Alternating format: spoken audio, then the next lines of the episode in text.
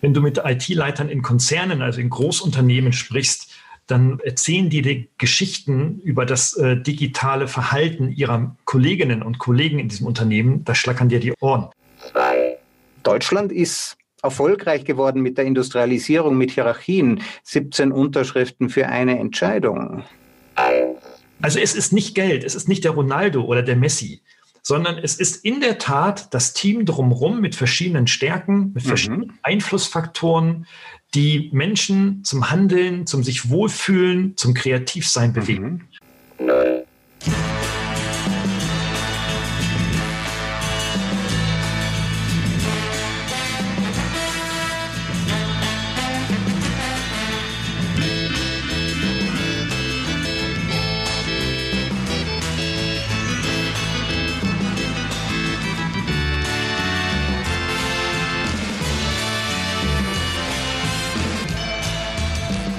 Herzlich willkommen zum Digital Sense Maker, dem Podcast über die Zukunft der Digitalisierung. Mein Name ist Christoph Holz. Ich habe Informatik studiert und ich habe trotzdem eine Frage gefunden. Meist beginne ich meine Vorträge mit dieser Pointe. Warum funktioniert die eigentlich? Und zwar immer wieder. Die Zeiten, die haben sich geändert. Von belächelten Außenseitern sind wir IT-Nerds zu den Gestaltern der Zukunft geworden eine Idee der Aufklärung, aber die Zukunft wird ja gar nicht mehr gestaltet. Die Zukunft wird heute programmiert. Google, Apple, Microsoft, die wertvollsten Firmen der Welt, wurden von IT-Nerds gegründet und wurden von IT-Nerds groß gemacht und werden von IT-Nerds geführt. Tesla, Elon Musk ist zweifellos ein Nerd, ist so wertvoll wie die gesamte deutsche Automobilindustrie. Deutschland läge zurück, heißt es sogar in der Digitalisierung. Nun, Werner von Siemens, Karl Benz, die Nerds von damals haben die deutsche Industrie groß gemacht. Heute finden sich keine Nerds mehr in den Führungsspitzen der deutschen Konzerne. Mag das der Grund für den Rückstand sein? Diese Frage und viele mehr bespreche ich mit meinem heutigen Gast. Wer mit digitalen Medien erfolgreich sein will, studiert bei ihm an der Deutschen Dualen Hochschule in Mannheim. Schon 1991 hat er seine erste Internetagentur gegründet. Wir beide sind quasi Urgesteine. Von ihm als Autor und Interviewpartner im Fernsehen kennt man die Aussage, eine Kindheit ohne Computer ist die beste Voraussetzung, der beste Start ins digitale Zeitalter und das finde ich übrigens auch. Er berät Deutschlands Konzerne auf dem Weg in eine gute digitale Zukunft und gehört zu Deutschlands erfolgreichsten Keynote-Speakern. Die Frage nach den IT-Nerds in den Führungsetagen diskutiere ich heute mit Professor Gerald Lemke. Gerald, herzlich willkommen. Christoph, herzlichen Dank für die Einladung. Ich freue mich, für das Gespräch dabei zu sein. Ja, danke, dass du dir die Zeit nimmst. Gerald, du bist ja Wirtschafts- und Sozialwissenschaftler, sehr spannend. Du berätst die Führungsetagen der Konzerne. Findest du denn dort ausreichend IT-Nerds oder zu viele? Also ich finde da eine ganze Menge IT-Nerds. Allerdings sind die eingeschlossen irgendwo in einem äh, Serverraum und ähnlichem und sind in quasi unter sich. Sie sind quasi so eine Stabsabteilung äh, technischer Art für die äh, Vorstände und Geschäftsleitungen dort. Ähm, haben von dem operativen Geschäft häufig natürlich nicht so sehr die Ahnung. Das ist geschuldet der starken hierarchischen Funktionsaufteilung natürlich. Aber sie haben natürlich auch eine gewisse Macht in diesem Konzern, weil sie entscheiden darüber, welche Software und welche Tools eingesetzt werden dürfen. Und wenn das entschieden wurde und eingerichtet wurde, haben sie auch die Möglichkeit, das zu überwachen. Also die spannende Frage ist ja, wem gehören meine Daten? Ja, gehören die mir, gehören die SAP, Microsoft oder dem IT-Leiter, wenn er gerade schlecht geschlafen hat?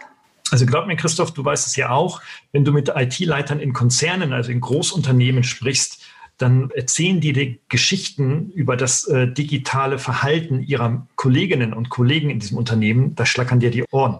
Das bedeutet, sie wissen sehr genau, welche Daten dort fließen ja, früher als Kind habe ich, wenn ich nicht einschlafen konnte, unter der Bettdecke dann äh, heimlich Otto-Kataloge durchgeblättert oder ähnliches. IT-Leute in Großunternehmen gucken sich dann die Daten in denen auf ihren Servern an. Ich habe ja auch Kollegen gefragt, wie geht es euch mit der Pandemie? Die sagen, wieso? Ich sitze im Keller wie immer, die Kaffeemaschine funktioniert. Was ist der Unterschied? Ja, natürlich, klar. Wenn dein Leben und dein Arbeitsleben vorwiegend vor Bildschirmen und in technischen äh, Hardware- und oder Softwarenetzwerken stattfindet, dann ändert sich in der Pandemie nichts. Das würde sich ja erst ändern, wenn wir äh, lokalen oder überregionalen Stromausfall hätten oder Satelliten- und Datenübertragungskabel ausfallen würden. Dann wäre diese Klientel sicherlich rat und auch hilflos. Ja, das könnte sein. Und dennoch, im Silicon Valley scheinen Bedingungen zu herrschen, die gerade diese Art der Spezies, diese Mischung aus Hippies, die Hippie-Bewegung ist ja in, im Süden von San Francisco entstanden, dort, wo jetzt das Silicon Valley ist. Das beeinflusst deren Denkweise. Stephen Jobs hat da auch immer wieder Hippie-Statements zitiert. Dort sind die in den Führungsetagen. Ist das Zufall? Das ist kein Zufall. Ich denke, das ist einfach auch Ergebnis und Konsequenz einer äh, über 40-jährigen Sozialisation in dieser Region. Denn äh, in der Tat, wenn man sich die frühen Bilder von Steve Jobs, weil du ihn erwähnt hast, anschaut, dann läuft er äh, mit Wozniak mit langen Haaren in der Garage herum und sieht in der Tat aus wie ein Hippie. Ja, natürlich war das vor 40 Jahren eine Kultur, wie wir sie auch in den 60er, 70er Jahren hatten in Deutschland äh, oder auch in Mitteleuropa auf der Suche nach der Loslösung fester Strukturen und Hierarchien hin zu mehr Liberalität, zu mehr Freiheit. Und das war eine weltweite Bewegung, zumindest in den westlichen ähm, Industrieländern. Ja, und da gehören natürlich die Nerds von heute, gehörten damals mhm. dazu. Aber Christoph, du weißt es auch. Diejenigen, die damals in Deutschland oder in Österreich die größten Revoluzer waren, sind heute die treuesten Beamten. Was also macht denn diesen Unterschied aus? Warum haben wir denn das Gefühl, auch zurückgeblieben zu sein? Tesla, ja, ich, ich war selber bei Tesla in dem Kernwerk in Fremont und die zweitwichtigste Sprache ist Deutsch. Ohne deutsche Ingenieure würde Tesla keinen Reifen auf den Boden bringen. Heute hört man, äh, Mercedes-Benz lässt Kollegen gehen, äh, die jetzt mit einem großen Bonus genau dorthin gehen werden, wo Tesla jetzt neu baut, in der Nähe von Berlin, denn dort werden händeringend Spezialisten gesucht. Woran mag das liegen? Ja, also lass mich überlegen, lass uns darüber sprechen. Mhm. Also oft sagt man ja, wir müssten einfach nur die richtigen Werkzeuge einsetzen. Das hat das Osmanische Reich zum Beispiel gemacht. Die haben sich mal angeguckt, wie Deutschland Deutschland funktioniert damals und haben einfach Fabriken hingestellt. Aber keine Ausbildung, kein Training, keine Arbeitsmoral, da hat der gesamte kulturelle Aspekt gefehlt und daher gibt es jetzt das Osmanische Reich nicht mehr. Deutschland ist erfolgreich geworden mit der Industrialisierung, mit Hierarchien, 17 Unterschriften für eine Entscheidung. Das gibt es bei diesen Unternehmen jetzt nicht mehr. Der Unterschied ist, schau mal, Christoph, das Osmanische Reich ist ja auch deshalb verfallen oder, oder zerfallen, weil es ja unentwegt Kriege geführt hat. Latente, dauerhafte Auseinandersetzungen mit den Griechen hat ja letztendlich sehr viel Ressourcen und Menschenleben gekostet. Dass sie dann natürlich vergleichbar wie auch die Chinesen im Übrigen mhm. in den 80er Jahren dann ähm, natürlich Fabriken aufgebaut haben, in denen man günstiger Automobile produzieren kann, ist, glaube ich, einfach ein internationaler wirtschaftlichen Vergleich geschuldet. Und natürlich auch der Frage, welche Priorität, jetzt kommen wir zu der Antwort, mhm. denn ein Staat bzw. eine Obrigkeit denn seiner Wirtschaft zuordnet.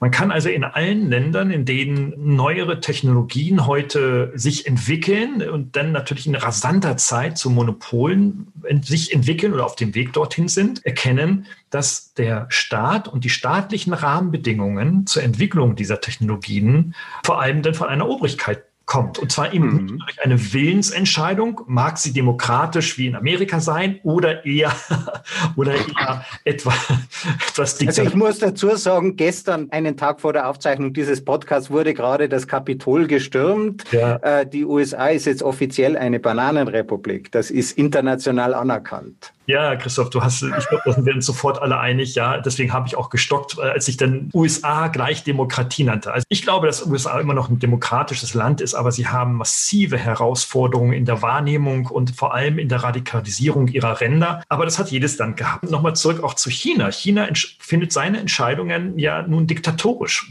also nahezu diktatorisch. Mhm. Auch in Japan eigentlich auch eine diktatorische Demokratie, wenn also so sagen ja. nach die japanische Regierung, okay, wir wollen jetzt Roboter bauen, wir wollen jetzt äh, Pflegeroboter bauen und das wird mit zig Milliarden subventioniert. Das ist in China so, das war mhm. in Kalifornien so, ist es heute nicht mehr, mhm. aber es war so. Der Staat hat dafür gesorgt, dass die finanziellen Bedingungen, dass die Rahmenbedingungen und dass auch die intellektuellen Bedingungen. Jetzt ist der Vergleich mit dem Osmanischen Reich, du sagst, die führen so viele Kriege, heute gilt das für die USA. Daher gibt es dort auch so viele Forschungsgelder. Wenn man sich anschaut, was sind die nächst innovativen Staaten, das ist Israel. 90 Milliarden äh, militärisches Budget in die Start-up-Entwicklung. Dass das Geld für moderne Start-ups, für diese Ideen, die Technologien erstmal vom Militär kommen, von kriegerischen Staaten. Jetzt Deutschland ist da eben anders. Kann ein Wissenschaftsminister, ein Wirtschaftsminister sagen, waren das drei Milliarden, die man letztes Jahr für künstliche Intelligenz ausgeben wollte und jetzt sind noch 50 Millionen über oder so? Reicht denn das einfach nur mal zu sagen, ich drehe das Füllhorn auf? Nein, also die Rahmenbedingungen sind komplex. Es sind nicht nur die finanziellen Rahmenbedingungen. Also äh, das ist wie im Fußball.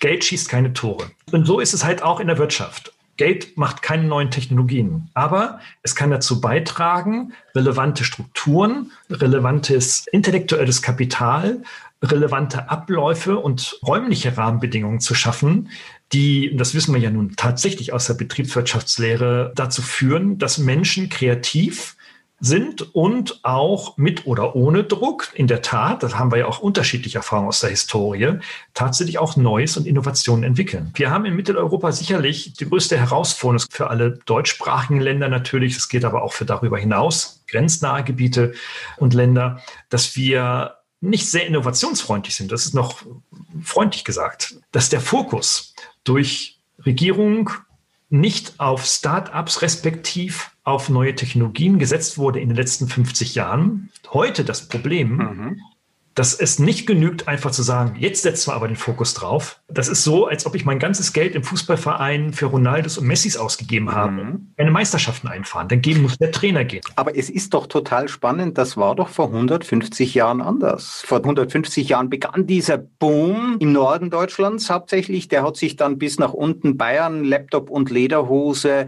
internationaler Wirtschaftsstandort für nicht Softwareentwicklung, aber Biotechnik, für Hardware, für all diese Aspekte. Also Software spielt da untergeordnete Rolle und es gab dieses äh, Bavarian Phenomenon, das habe ich in England kennengelernt, in Cambridge haben die das gesagt, das Munich Phänomenon, dass dort eine Menge Startups entstanden sind, die sich dann nicht halten konnten. Mhm.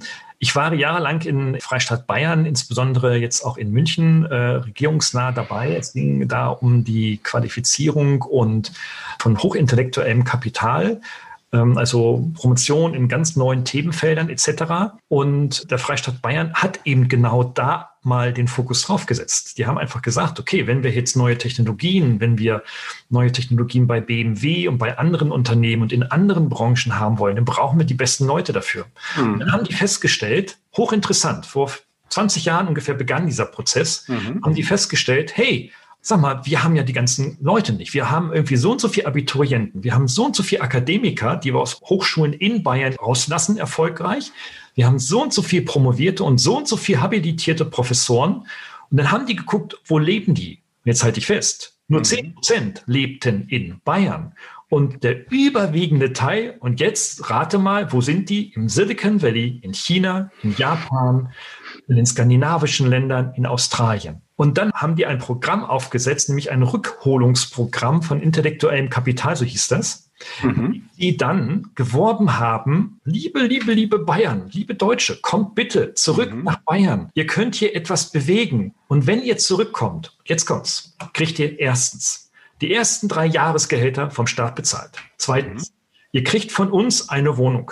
Drittens, wir sorgen für eure Kinder, das heißt, ihr habt auf jeden Fall einen Kita- oder und Schulplatz eurer Wahl. Viertens, ihr kriegt Forschungsgelder. Fünftens und so weiter. Und so ging das an. Es wurde also ein Leistungskatalog und damit Rahmenbedingungen in der Gänze geschaffen. Okay. In denen dann Menschen in der Tat wieder zurückkamen und sagten, hey, eigentlich ist es meine Heimat und ja, und ich arbeite hier.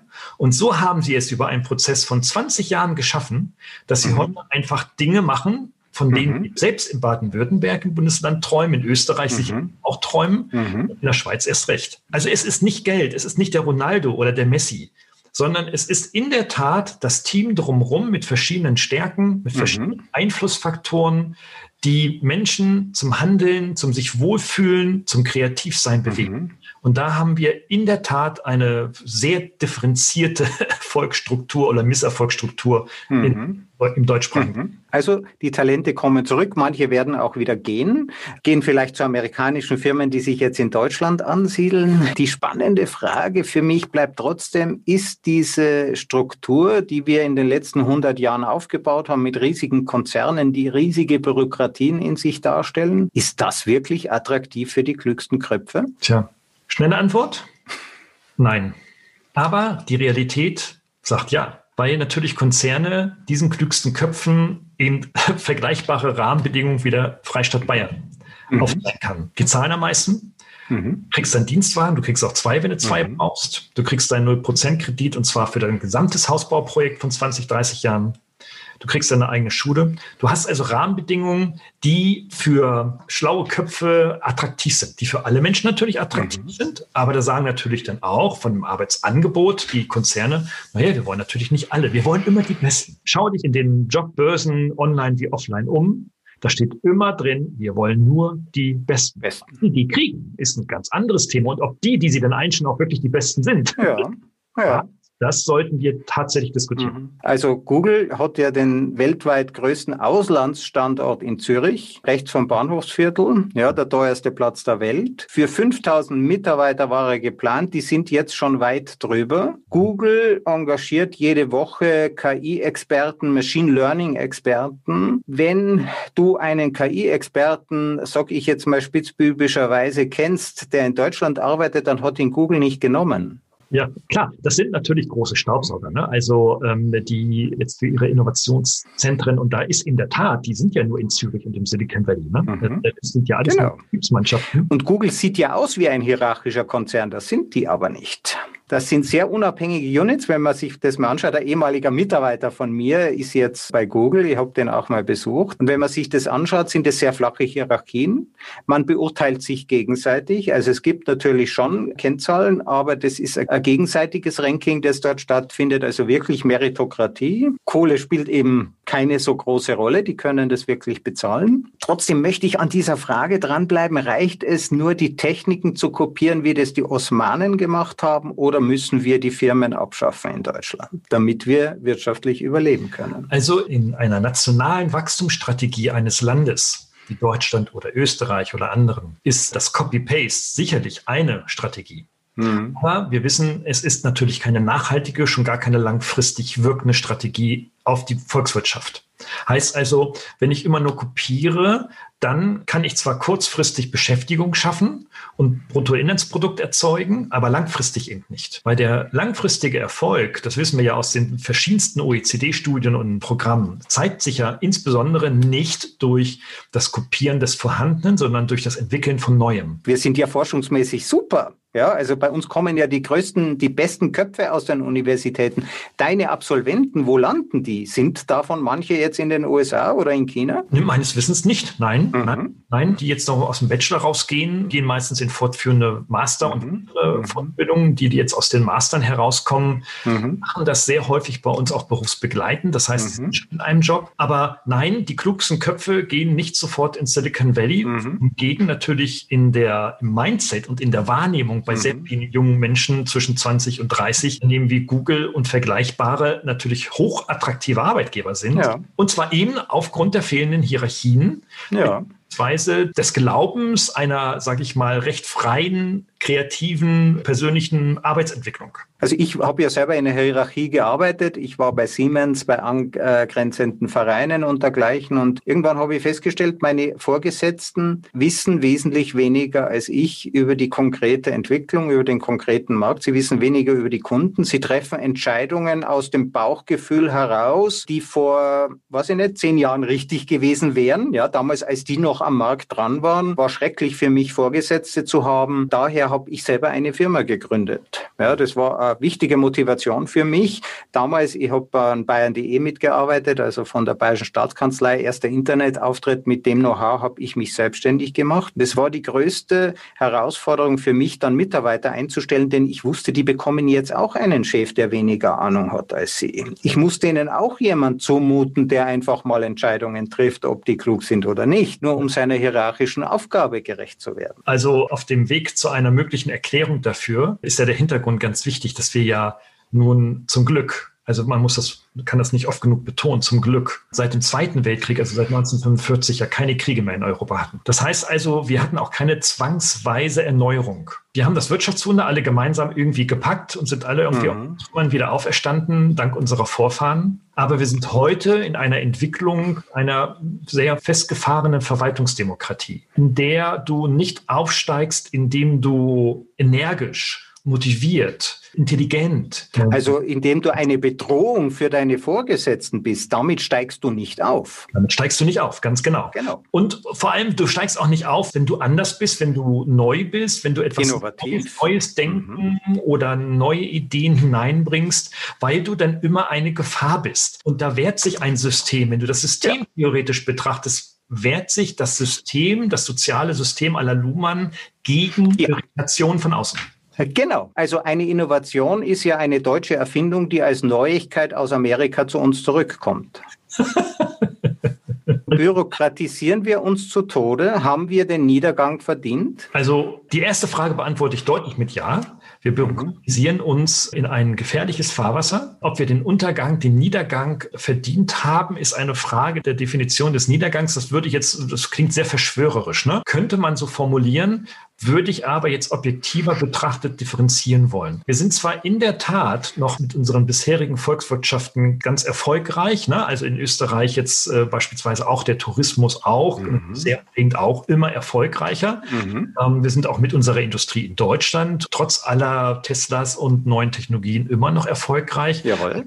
So schlimm ist nicht. Und der Niedergang, der sogenannte, der wurde ja auch schon vor zehn Jahren und vor 20 Jahren beschrieben. Damit wurden ja auch Wahlkämpfe betrieben. Aber in der Tat halte ich es für gefährlich in diesen Entwicklungen, weil aus zwei Gründen ich mir eigentlich Neues wünsche.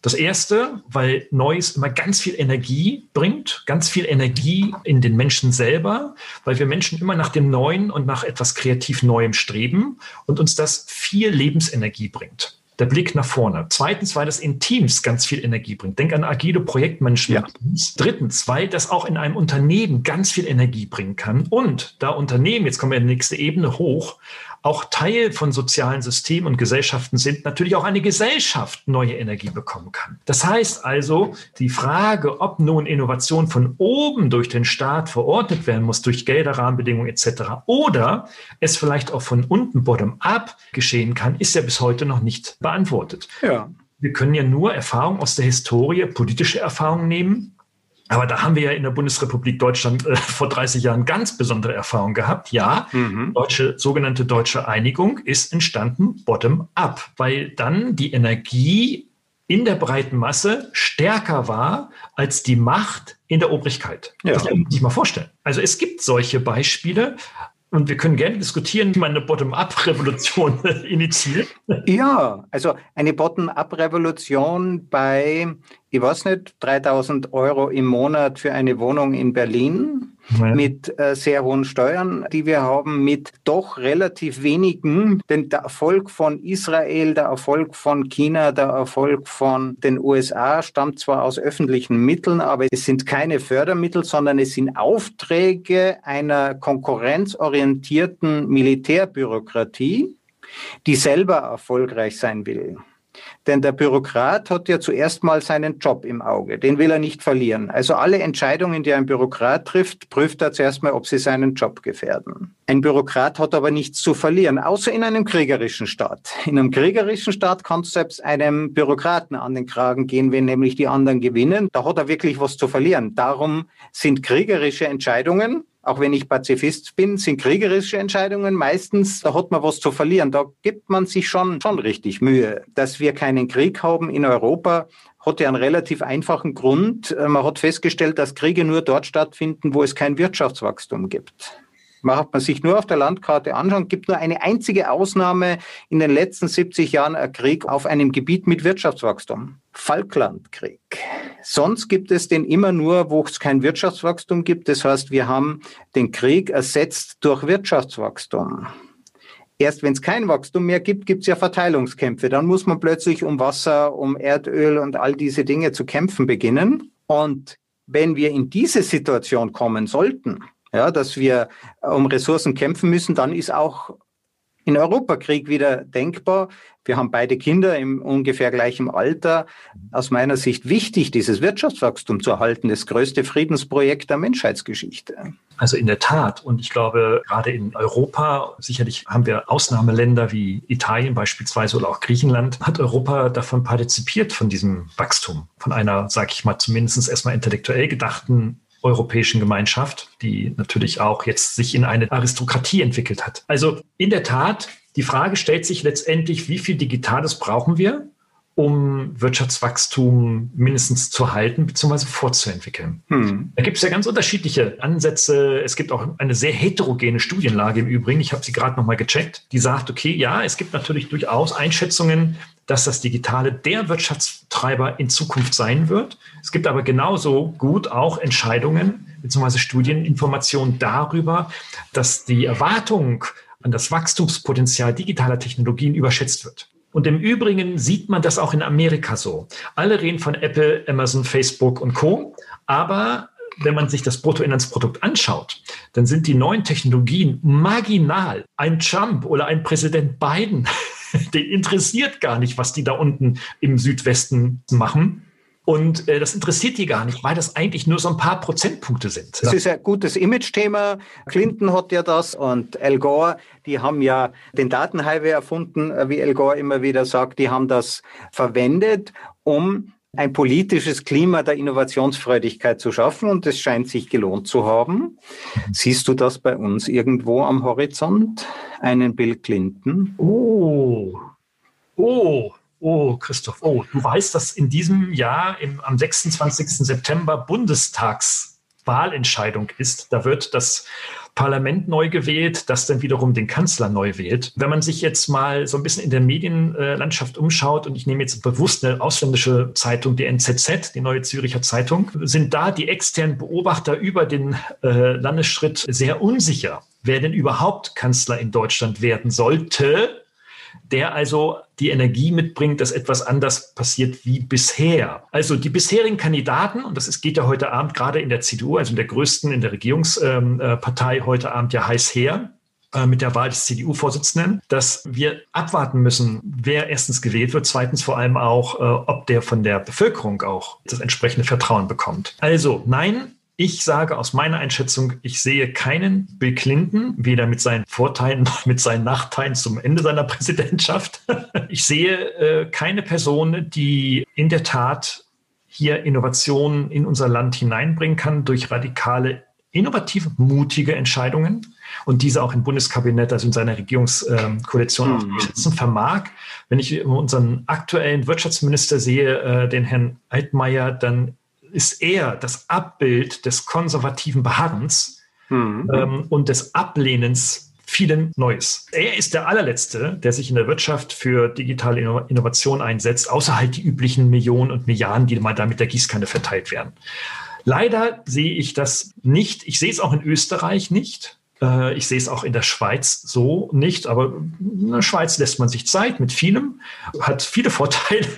aber äh, in Deutschland jetzt also mit dem Anspruch einer, sage ich mal, europäischen Wirtschaftsnation sehe ich es nicht und damit auch in Europa nicht. Hm. Also bei uns ist das relativ ähnlich, auch wenn man natürlich feigenblattartig äh, sich mit Startups schmückt und all diesen Dingen und sich jünger gibt bei uns und frisch. Die Wirtschaftsministerin ist eine Ministerin der Konzerne. Dort fühlt sie sich wohl und die Idee des Konzerns zur Strukturierung der Wirtschaft, äh, Noam Chomsky nennt sie ja totalitäre Planwirtschaften, das ist ein Begriff für Konzerne, die also Entscheidungen von oben herunter, das ist der Konzern ist eine klassische Top-Down-Struktur mit sehr langsamen Entscheidungswegen. Konzerne, moderne Firmen, wie wir sie kennen, sind ja erst vor 150 Jahren entstanden. Ja, mit den Gesetzen beschränkter Haftung hat man die eingeführt und Konzerne sind vor 150 Jahren entstanden, weil es damals kein Internet gab. Jetzt gibt es das Internet. Und Jetzt. dann sieht man General Electric, oder? Einmal die größte Firma der Welt, die verschwindet jetzt gerade vom Markt die hat sich selber wegdigitalisiert. Auf dem besten Wege jedenfalls dorthin. Ne? Bei GE wird das so sein, dass wir in zehn Jahren, vielleicht auch sogar schon etwas früher, eigentlich nur noch so die übrigen römischen alten Mauergebäude sehen, wo alles quasi abgerissen ist und dann eigentlich du nur noch das Museum der alten mhm. Grundmauern siehst. Genau.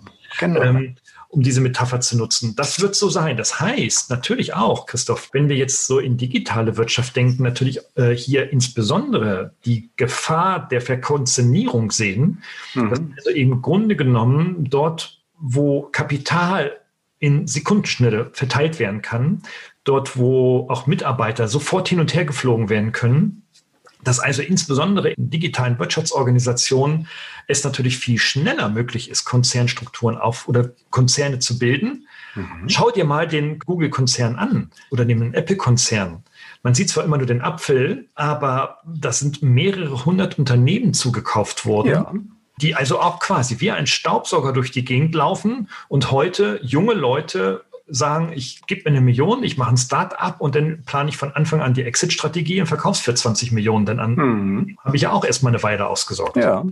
Also der deutsche Mittelstand folgt ja noch der traditionellen landwirtschaftlichen Idee. Ich baue die Firma auf, ich rackere mich ab bis 70, dann kommt mein Sohn an die Scholle, dem mache ich noch Vorschriften aus der Grube heraus und dann soll der Sohn noch mal 50 Jahre rackern. Der Serial Entrepreneur, du hast der Firma ja auch sehr früh verkauft, äh, vermutlich hast du jetzt auch Beteiligungen. Ich bin an ungefähr zehn Firmen gleichzeitig beteiligt, aber eben nicht mehr operativ. Und habe im Grunde genommen jetzt mehr Mitarbeiter in Summe, als ich jemals als operativer Unternehmer hatte. Und das ganze Ding ist viel, viel dynamischer. Ja, es ist natürlich viel dynamischer. Klar, wenn du natürlich in so einer Rolle bist, hast du ja auch andere, sag ich mal, Möglichkeiten. Was uns, und das ist ein schönes Beispiel, warum dir das so gut tut und warum das deinen Geschäften in den Beteiligungen vermutlich gut tut. Denn Du löst dich vom Operativen. Was wir in unseren Verwaltungskonzernen, so haben wir es ja vorhin mal genannt, in unseren Verwaltungskonzernen kaum haben. Weil als Manager bist du operativ so eng eingespannt und verantwortlich für das Operative, dass du auch nach wie vor sehr viel operativ tun musst. Also du musst Mitarbeitern sprechen, du musst Mitarbeiter führen, du musst dir das Gejammer und die Probleme aus den Teams anhören, du musst Lösungen mit ihnen gemeinsam erarbeiten. Du sitzt ja nicht auf dem hohen Ross, indem du sagst, dass, okay, berichtet mir und dann macht irgendwas und liefert mir das Ergebnis. Das machst du als Ziel, aber das machst du nicht bis zur dritten oder beziehungsweise zweiten Vorstandsebene. Das heißt also, du kannst doch eigentlich nichts Neues gestalten, einen Großteil deiner Arbeitszeit für operativen Verwaltungsschutz. Äh, ja, verschwendest. Natürlich tun mir die Führungskräfte leid. Ich publiziere das auch. Sie tun mir wirklich leid. Ich war selber in so einer Funktion, in so einer Rolle über Jahre und ähm, da war ich noch zu jung, um mir selber leid zu tun. Heute tu, würde ich mir selber leid tun. Das ist so. Weil ich hatte so viel auch kreative Ideen und so viel Energie und auch Dynamik und ich passte von Anfang an nicht in ein großes Konzernsystem hinein. Ich war bei Bertelsmann und äh, in einem großen Medienhaus, sehr großen Medienhaus. Und das wusste ich irgendwie. Und äh, ich habe es aber immer und immer und immer und immer wieder versucht. Aber ich bin nicht klargekommen. Und man hat sehen, auch die Menschen sind mit mir dann nicht klargekommen. Das war ja, du, bist, du bist eben wie alle Menschen als freier Mensch geboren und zum Angestellten gemacht worden. Genau, ich habe mich selber zum Angestellten gemacht, weil ich dachte, das ist ja gut. Das ist ja Konzernkarriere und, und das erlebe ich auch bei jungen Studierenden, wenn man am Rande auch nach dem Studium mal kurz so spricht, dann sagen viele, naja, ich suche eigentlich so eine Stabsstelle in so einem großen Laden. Weißt du, zehn netto jeden Monat, Dienstwagen, Handy, Auto, äh, zwei Fenster, Büro und bla bla bla, die ganzen Insignien der Führungsmacht sozusagen.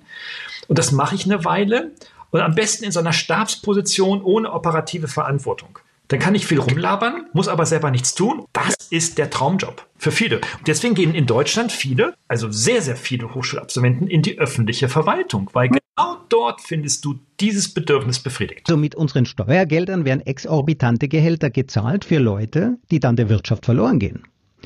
Nun, Verwaltungsreform bedeutet ja auch die Digitalisierung der Verwaltung. Also die Bürokratie. Bürokratie, das ist die Herrschaft der Regel und jede Regel trägt ja die eigene Digitalisierbarkeit in sich. Wir nennen das dann E-Government. Kein Bürokrat möchte mehr eine freie Entscheidung, also Entscheidungsfreiheit, Ermessensspielraum, der wird gehasst. Denn da kann man ja plötzlich Fehler machen. Das ist ja auch äh, das große Potenzial der, Digi der sogenannten digitalen Revolution oder der Digitalisierung im weitesten Sinne. Ja? Weil Digitalisierung bedeutet ja immer, dass du einen Prozess versuchst, vollständig zu automatisieren.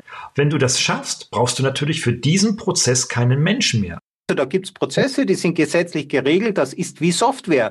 Die braucht man nur noch implementieren. Brauchst du implementieren und dann werden einfach Gesetzesvorhaben algorithmisiert und äh, dann laufen sie automatisiert. Ich glaube, dass das für viele, viele ja. in, diesem, in ja. dieser Branche ein, ein Traum ist. Die Bürokratie ist ja vor vielen tausend Jahren entstanden, weil es damals noch keine Software gab. Jetzt gibt es aber Software. Die vollständige Automatisierung der Bürokratie hat noch einen Vorteil. Wir bekommen endlich qualifizierte Beamte auf den Arbeitsmarkt. So lösen wir nebenbei auch noch das Fachkräfteproblem. Nun bin ich selber auch im Staatsdienst. Jetzt kann ich natürlich nicht über äh, meine, meine Branche natürlich herziehen, obwohl ich, ich tue das ja auch immer wieder und ich sehe das ja auch, auch äh, durchaus kritisch und richtig. Ich denke das und ich sage das, was, was ich für richtig halte. Das ist toll, dass wir dieses Freiheitsrecht nach wie vor immer noch haben. Ja, das ist in Amerika noch nicht mehr ganz so. Und ähm, insofern, ja, also ich sag mal so, es macht schon Sinn, dass du über ähm, einen Verbeamtungsstatus, ähm, alleine über diesen Status eine hohe Loyalität zu der Autorität zeigst. Ja. Die wird eingefordert und auf die lässt sich jemand ein. Ich bin ja nicht gezwungen worden. Das ist wichtig, weil Beamte bzw. Staatsdiener meiner Überzeugung nach eine hohe Vorbildfunktion haben. Sie repräsentieren ein, ein, in, unserem, in unseren Ländern ein demokratischen Duktus. Sie, sie repräsentieren eine demokratische Gesellschaft und sie sollten sich meiner Überzeugung nach eben exakt für demokratische Werte auch einsetzen. Ja, dass es da ein paar Rechts- und ein paar Linksradikale und ein paar verstrahlte Verschwörungstheoretiker gibt. Gut, die hast du in jeder. Ja, aber, ja. Ne, aber das ist das. Wenn 75 Prozent sich committen mit den demokratischen Werten der Verfassung, des Gesetzes, mhm ähm, und seiner Obrigkeit, dann halte ich diesen Status durchaus für immer noch äh, ja. fortlebenswert. Aber, jetzt kommt natürlich auch mein Aber, es gibt natürlich dann in dieser Verwaltungsbranche gesellschaftliche Bereiche, ich spreche konkret auch den Bildungssektor an, wo das vielleicht nicht mehr so viel Sinn macht. Wo einfach dann jemand sagt, ich werde mit 25 Lehrer, mein Leben ist gelaufen, ich warte jetzt noch 50 Jahre auf die Pension und ich muss mich nicht verändern. Das haben wir in der Corona-Zeit gesehen. Da wünschten wir uns alle, dass in den Schulen mehr Dynamik hineinkommt. Da wünschen wir uns, dass, ob man nun für oder gegen Digitalisierung ist, doch dennoch irgendwo einen operativen Mittelweg, der unsere Kinder Strukturen gibt und Möglichkeiten des Lernens und der Entwicklung gibt. Ähm, da wünschen wir uns natürlich auch einfach mal, das haben wir heute ähm, am Mittagstisch gehabt, einfach mal auch Menschen in, den, in dem Bildungswesen, die einfach mal, mal was ausprobieren. Die müssen ja nicht gleich zu Nerds werden, aber die etwas ausprobieren und die sagen, hey, wir haben schon seit 15 Jahren Tablets. Warum mache ich da, warum probiere ich damit nicht mal was Spielerisches aus? Wir haben also dann in unseren Verwaltungsorganisationen sowohl staatlicher Seite des Landes als auch operativ unten in den jeweiligen Einheiten, haben wir, weißt du, dieses Spiel verloren. Wir haben so diese, diesen, diesen kindlichen Drang, diesen jugendlichen Drang des, Ex, des Experimentierens verloren. Und wir sind quasi gleichgeschaltet auf standardisierte Gesetzes-, also exekutive Prozesse. Und da würde ich mir viel mehr Flexibilisierung wünschen. Macron in Frankreich hat es ja auch versucht, nicht ganz unerfolgreich, ja. Also es ist nicht das Paradebeispiel, aber da ist wenigstens zu versuchen, weil das zieht Menschen an, die das auch wollen. Das zieht Menschen an, auch in einem Abteilungsbereich oder in einem Regierungsbereich, die da auch mitziehen. Also ich finde es ein schönes Abschlussthema für uns, äh, denn die Jungen, die sind nun mal unsere Zukunft und manche werden heute halt irgendwo hingehen und kommen dann auch wieder zurück äh, nach Bayern oder äh, woanders in Deutschland. Die wichtigsten, die unsere Zukunft heute bestimmen, sind zweifellos die Lehrer. Oh, ja, aber schon immer. Also gucke, auch selbst in, in der, in der griechischen Mythologie waren immer Menschen, die haben zum anderen hochgeschaut die eine Botschaft hatten. Äh, und das ist heute ganz genauso. Auch ein Trump hatte eine Botschaft, America First. Und der sind nicht weniger als 70 Millionen Menschen selbst äh, beim zweiten Antritts, äh, Wahlantritt äh, gefolgt. Das heißt also, Menschen folgen Menschen, die eine Botschaft haben, die sie mit Werbe präsentieren und zeigen. Und, ähm, und das finde ich gut und das wird auch in Zukunft immer so bleiben. Wie können wir denn unsere Lehrer da unterstützen? Äh, Lehrergewerkschaft bei uns in Österreich jedenfalls, von der können wir nichts erwarten. Ja, wir haben in Deutschland mehrere Lehrergewerkschaften. Ich kenne auch die österreichische im Übrigen. Sie sind sich ähnlich. also von denen ist keine Hilfe zu erwarten. Was können wir tun? Und ich finde, es ist ein spannendes Beispiel, was in Mannheim passiert. Ja, ja. dass Ausbildung wirklich gemeinsam mit denen äh, stattfindet, die dann auch Arbeit geben. Ja, in der Tat. Äh, durch, die, durch unsere in der dualen Hochschule, in der ich ja tätig bin und über dessen Konzept ich äh, ohne Zweifel erhaben bin, zeigt es sich, dass wir eine ähm, deutlich höhere Berufsfähigkeit oder auf Deutsch verwertbare und gute Kompetenzen entwickeln, ähm, wenn Menschen sich auf ein bestimmtes Themengebiet wagen und in einem bestimmten Themengebiet später arbeiten möchten. Ne? Das ist schon toll. Wir, wir entwickeln also keine äh, Fachidioten. Gut, wir entwickeln auch keine Nobelpreisträger. Okay, aber ähm, wir sind immer in einem Dialog ähm, mit unserer Gesell mit der Gesellschaft und der Wirtschaft. Ähm, so ist auch die gesamte Entscheidungsstruktur in dieser Hochschule ähm, geprägt das ist Sucht seinesgleichen in Europa. Es macht es einerseits sehr, sehr, sehr aufwendig, den Betrieb überhaupt zu organisieren, weil du einfach so viele Instanzen hast. Aber auf der anderen Seite hast du Studierende, die sagen irgendwie so, Mensch, das ist, das ist gut für mich, das ist gut für, für das, was ich tun möchte. Und ähm, insofern ähm, ist das in der Tat ein ganz tolles Paradebeispiel, das man sich unbedingt anschauen sollte, möchte man ähm, eine akademische Qualifizierung angehen. Mhm. Ja, Gerald Lemke, vielen herzlichen Dank. Professor an der Digitalen Hochschule in Mannheim, also Kooperation zwischen äh, Wirtschaft und Akademie. Heute haben wir uns ein bisschen über Bürokratie unterhalten, über Führungsaufgaben. Wie kann man auch die Zukunft eines äh, Staates entwickeln? Der nächste Bill Clinton ist noch nicht in Sicht. Im Moment äh, denke ich, äh, auch die Pandemie hat uns vielleicht etwas konservativer gemacht. Äh, es wird jetzt alles neu und ähm, ich hoffe, die Studenten, die wir ausbilden, ich unterrichte ja an der äh, Hochschule in Kufstein, ich hoffe, dass die Studenten, die wir ausbilden, dass wir denen das mitgeben, was sie brauchen, damit auch unsere Wirtschaftsräume in Zukunft erfolgreich sind. Gerald Lemke, vielen herzlichen Dank. Herzlichen Dank, Christoph. Hat mir viel Spaß gemacht.